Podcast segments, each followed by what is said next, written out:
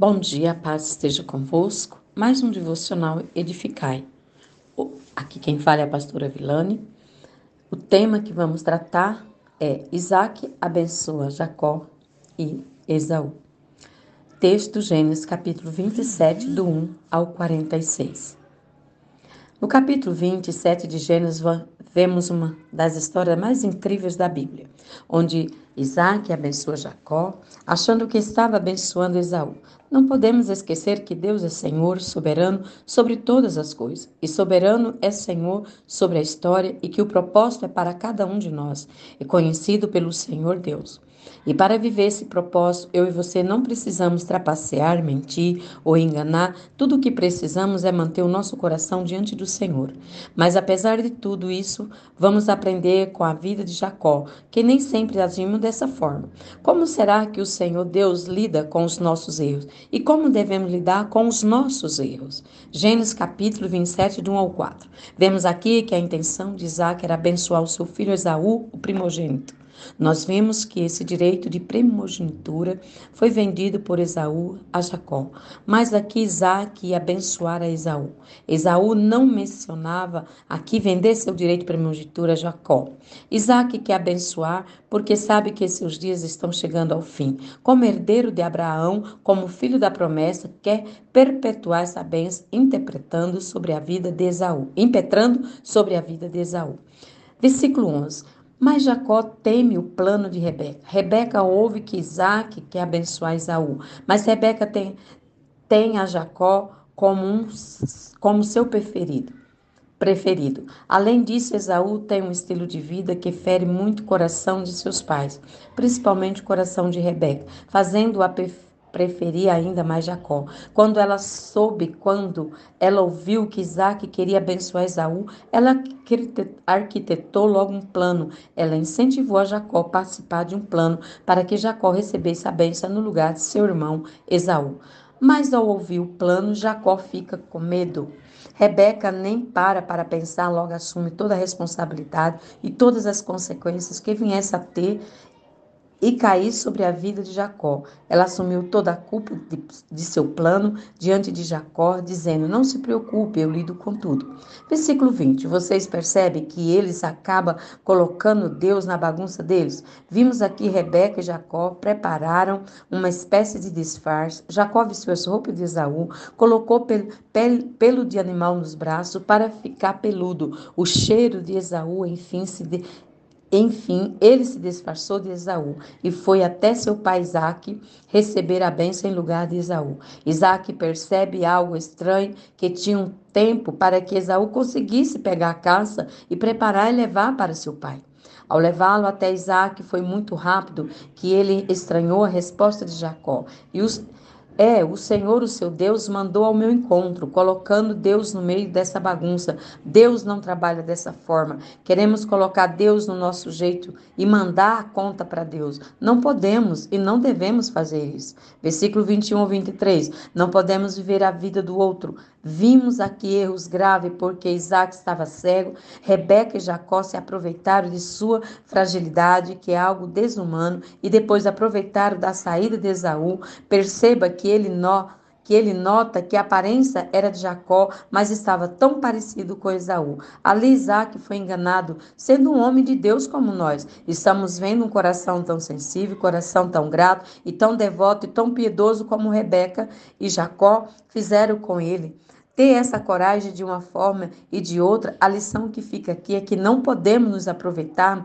das fragilidades das pessoas e não querer viver a vida de outras pessoas. Muitas pessoas ficam meia, meia confusas nesse ponto, quando o apóstolo Paulo vai dizer em Romano 9 que Deus escolheu Jacó e aborreceu a Esaú. O Senhor Deus escolheu Jacó, ele ainda estava no ventre de Rebeca. O que significa tudo isso? Jacó não precisava de nada disso, ele não precisava mentir, não precisava enganar, não precisava ter desejado a vida de Esaú, porque Deus já havia escolhido para a bênção.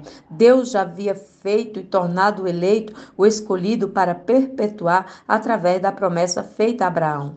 Ele mentiu completamente desnecessário, porque às vezes essas pessoas ficam achando que para a promessa se cumprir, Jacó tinha que enganar seu pai, mentir, passar a perna em seu irmão Esaú. Aqui foi a responsabilidade de Jacó. Deus não participou desse plano dele e de Rebeca. A bênção de Deus já tinha sido determinada. Eu vou abençoá-lo. E posteriormente ele vai reconhecer quando ele encontrar lá na frente seu irmão Esaú. Ele oferece todos os seus bens a seu irmão, tudo isso significa que eu e você não precisamos querer a vida de outra pessoa, enganar pessoas, trapacear, passar a perna, enfim, não precisamos de nada disso. Se a bênção de Deus é em nossa vida, o propósito vai se cumprir. Versículo 24. Muitas vezes mentimos para nós mesmos quando queremos viver a vida de outra pessoa. Jacó aqui não estava enganando seu pai, Isaac, ele estava enganando a si mesmo. Ele sabia que não era seu irmão Esaú, e isso é o suficiente para você saber. Não queira passar para as pessoas tentando ser suficiente, seja você mesmo, seja autêntico ao propósito de Deus que ele te chamou para a liberdade e não para a escravidão. 20, versículo 25 25 a 27. Entendemos aqui que a bênção teve sabor de, do engano e isso contraria, custaria muito caro. Por fim, Isaac abençoa Jacó, achando que estava abençoando Esaú. A bênção do Isaac foi dada a Jacó no formato que isso foi feito, as consequências vão ser graves. Eu e você precisamos estar consciente disso. As nossas atitudes, as nossas escolhas, elas têm consequências, que sejam boas, que sejam más. Eu e você vamos aicar com tudo isso e é muito importante que você esteja ciente delas. É importante reconhecer a responsabilidade dos nossos atos. Como consequência disso, os anos seguintes da vida de Jacó vão ser muito difíceis. Versículo 30 a 31. Já era tarde demais quando Esaú chegou. Isaac já tinha abençoado Jacó, mas Esaú não sabia disso. Imagina a decepção e a frustração dele. Versículo 32 a 33. Ambos enganados, tanto Isaac como Esaú foram enganados. O engano sempre vai aparecer em algum momento. A mentira ela vai ser descoberta. É só uma questão de tempo. O Senhor Jesus falou sobre isso. Não há nada que seja feito em oculto que não venha a ser revelado. É um princípio espiritual eterno. É só uma questão de tempo. A verdade vai aparecer. Vimos aqui a a trama de Rebeca e Jacó se revelou, no, nos poderia ser diferente, se revelou a partir que Esaú chegou. Versículo 34, 35. E mesmo assim, sendo de forma errada, Jacó valorizava a bênção valorizava a bênção. Aqui vemos Esaú com muita fome, Jacó fez uma proposta para ele, para ele. Venda seu direito de primogenitura por um guisado de lentilha. Jacó já tinha preparado que adianta a minha bênção se eu estiver morto de fome. E a troca e troca a benção por um guisado. Logo se vê o caráter na vida e na postura de Esaú, que ele não valoriza tanto a benção como Jacó. Eu comparo Esaú aqui muito parecido com Caim nesse quesito. Já Jacó, com seu jeito trópico, seu jeito bagunçado, ele é mais parecido com Abel. Ele deseja mais as bênçãos de Deus. Tudo isso significa uma alerta para mim e para você. Há muitos cristãos que por qualquer coisa se desvia, que troca a bênção de Deus por qualquer prato de lentilha, por qualquer coisa, por um relacionamento, por um namoro, por uma festa, um copo de bebida, por uma sensação de prazer. Enfim, por qualquer coisa. Saiba que a sua escolha pode ter consequências graves. Essa foi a postura postura profana que Esaú teve. Versículo 36, vemos que o ser humano, sempre querendo colocar a culpa no outro, atitude de Esaú é é parecida também, muitas vezes, às nossas atitudes, porque a culpa é sempre dos outros. Ele nunca está errado. Eu errei porque nunca me deram atenção. Eu desviei porque a carne é fraca. Eu desviei porque Deus não me livrou da tentação. Enfim, a culpa é do outro. Sempre tem um terceiro e o culpado. Esaú não assume sua responsabilidade, a culpa pela sua conduta de vida que o fez escolher, exatamente por ser profano. Versículo 38. O texto fala que Esaú chorou em alta voz. Vamos ficar atentos, ter cuidado sobre o nosso estilo de vida, sobre nossas escolhas. Eu e você nós precisamos valorizar as bênçãos de Deus. Eu percebo e tenho visto que muitos cristãos, na sua adolescência e juventude, tiveram a possibilidade de construir uma vida com Deus e abrir mão disso por prazeres temporários, por seguir a multidão e hoje no futuro estão distantes. E assim, quando já são pais e mães e agora têm uma família, uma estrutura que resolve, precisam liderar, eles têm a consequência do seu abandono. Aí eles veem a consequência de ter aberto mão das bênçãos de Deus. Não abra mão da bênção, cuide dela, zele por ela, porque por algum momento pode ser tarde demais. Versículo 41 a 46, Esaú planejou matar Jacó. A partir disso, o rancor passou a fazer parte de Esaú, que não é uma grande surpresa, dada seu caráter, o seu comportamento. Ele se sentiu roubado, lesado. Isso fez que a partir daquele momento seu irmão se tornasse seu inimigo. Versículo 43, logo Raquel achou que tinha tudo sobre controle. Perceba que ela diz: Olha as consequências que tudo isso vier. Quando for descoberto, eu assumo a culpa. Mas quando Esaú descobriu que havia sido Jacó, ele não pensou em matar a sua mãe, ele pensou em matar Jacó. E como Rebeca lidou com isso?